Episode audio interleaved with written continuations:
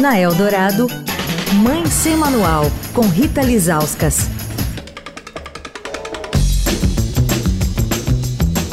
Oi, gente, Mãe Sem Manual, começando a semana, vamos falar sobre a campanha de multivacinação que está rolando em todo o Brasil e que vai até o final do mês de outubro.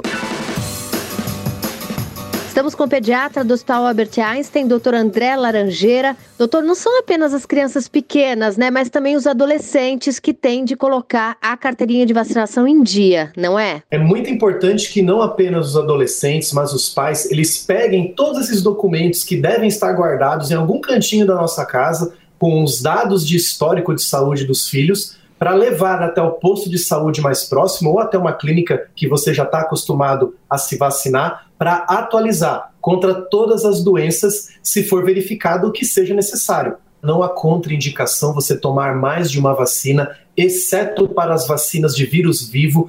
Os profissionais dos postos de saúde, eles têm esse treinamento para te explicar que tem uma vacina que não pode ser feita simultaneamente, mas você pode sim tomar várias vacinas ao mesmo tempo. O nosso organismo ele tem a capacidade de reconhecer cada vacina de modo diferente, desenvolvendo a imunidade de forma para cada vacina. Então não existe conflito no nosso corpo, não existe uma reação é, exacerbada pelo fato de tomar várias ao mesmo tempo. Então não tem nenhum tipo de problema receber três ou até, em situações excepcionais, quatro picadas ao mesmo tempo.